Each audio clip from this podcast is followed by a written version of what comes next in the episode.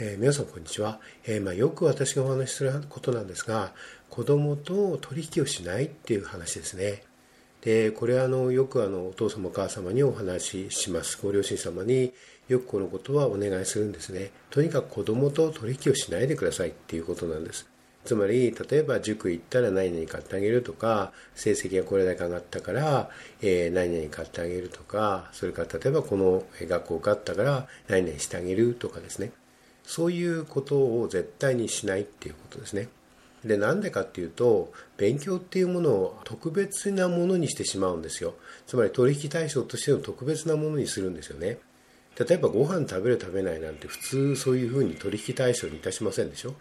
だから、それと同じようにその、えー、取引をしないっていうことは、つまり当たり前のこと、日常的なことっていうふうにするんですね。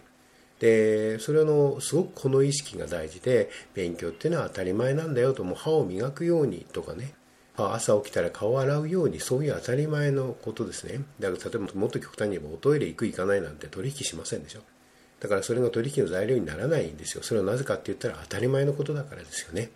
でもうあのよくねあの勉強を自分で進んでする子になってほしいとかっておっしゃるんですね。でその時にね絶対にしちゃいけないこと、まあ、それは分かるんですね。ですからそうなってほしいと私も思うんですけどその時に絶対しちゃいけないのは取引することなんですよね。そうやって人を操作しよう。何かを代償として人を操作しようとするっていうことなんですよ。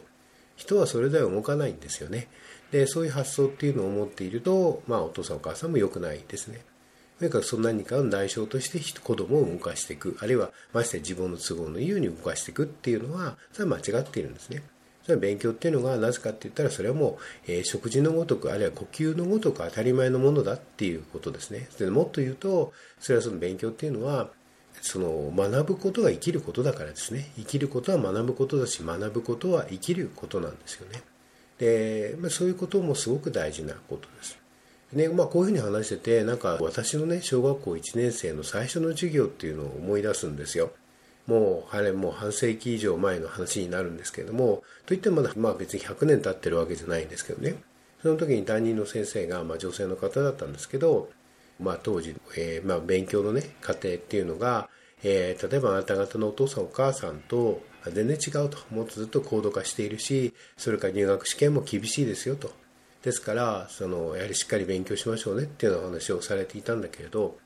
例えばね、まあ、もちろんその勉強が当たり前のことっていうのもそうなんだけれども、えー、こういうこともあまり話さなくなっていますよね。急速に話さなくなっているような気がします。やはりあの、えー、生きるっていうことに関して言えば例えば何で食べていくかっていうのは直接的なこともあるわけですよね。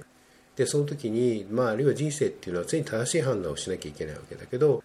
やはり知識がないと、知識が中途半端だと、やはりそれはあの大変あの振り回されてしまいますよね。ましてこの情報過多の時代で、え、どういうふうにしていったらいいかっていう時に、やはり基本的な知識っていうんですかね、基本的な学問っていうのはものすごく大事で、その重要性っていうのは、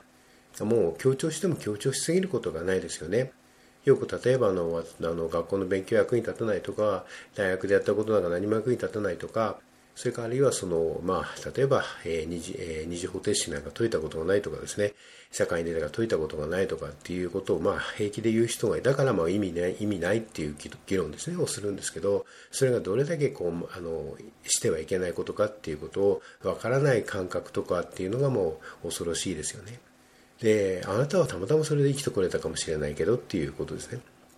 えー、まあ、あのそういうことを、まあ、平気で言う大人たちがいるんですんで、まあ、そういうことを惑わされないということもものすごく大事なことでそのためにもやはり小さい時から学問というのは大事なことだと。そして勉強するということはやはり、えー、毎日当たり前のことなんだよっていうことですね。それをもう徹底的に教えていくと。これはねあの後天的に教えなきゃいけないことなんですね。えでそのことも分かってらっしゃらないことが多いですよね。勉強の大事さとかっていうのは何度も何度も繰り返し繰り返しそのその子にすり込んでいかなきゃいけないことですね学ぶことは生きること生きることは学ぶことなんですだから今日学ばないってことは生きていないってことと等しいんですよねそういうことを、まあ、何度も何度も、え言うわけですね。で、言うことっていうのは、何でかって言ったら、それは後天的なことなんですよね。だから先天的にそれを分かっている人はいないんですよ。やはり生きていくっていうのはそういうもんだっていうことが分かった大人が子供に教えなくちゃいけない。意識してですよ。しかも繰り返しね、何度も何度も繰り返し教えなきゃいけないですね。当然ながらそれはお父さんお母さんの直接の態度も示さあの必要とされていて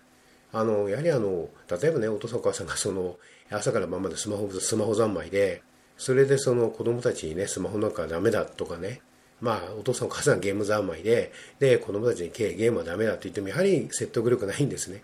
ですからやはりそういうことも含めてあのお手本を見せるっていう意味ですねだからよくお願いすることは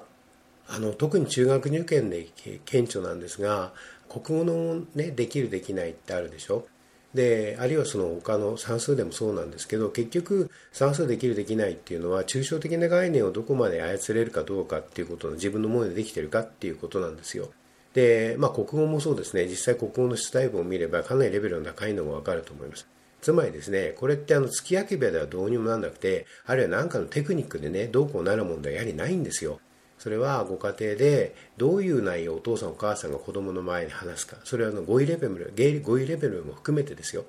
あるいは大人でしか使わないような、大人で教育を受けた人しか使わないような言葉っていうものを、えー、子供の前でしっかり使っていくっていうこと、意識して使っていくとかっていうことが大事になってくるんですよね。そうやってそういう抽象的な概念に馴染んでいくんです。それはあのいろんな科目ね、その要は抽象度が高いわけから難しいわけで、特に数学っていうのは抽象度が高いので、特に幼児教育で何するかっていう時に一番大事なことは、この2つのことですね。繰り返しますが、その、えー、とにかくお手本を見せるっていうことと、まあもう結局言えば全部お手本を見せるっていうことなんだけれども、特にデジタル機器に対するその距離感ですね。それと、それから語彙ですね。その子供の前で話す内容、その語彙レベルっていうのは、やはり意識して、えー、そういうレベルに合わせて話していくっていうことはものすごく大事になってくるんですね。これはだからもうどうしてもお父さんお母さんの姿勢が問われていくことで、これをその避けてお話しすることはできないんですね。それを不問に付して、例えば勉強を好きな子になってほしいとか、勉強ができる子になってほしいとかって言っても、それはもう絵空事なんですよね。えー、少しでもご参考になれば幸いでございます。ありがとうございました。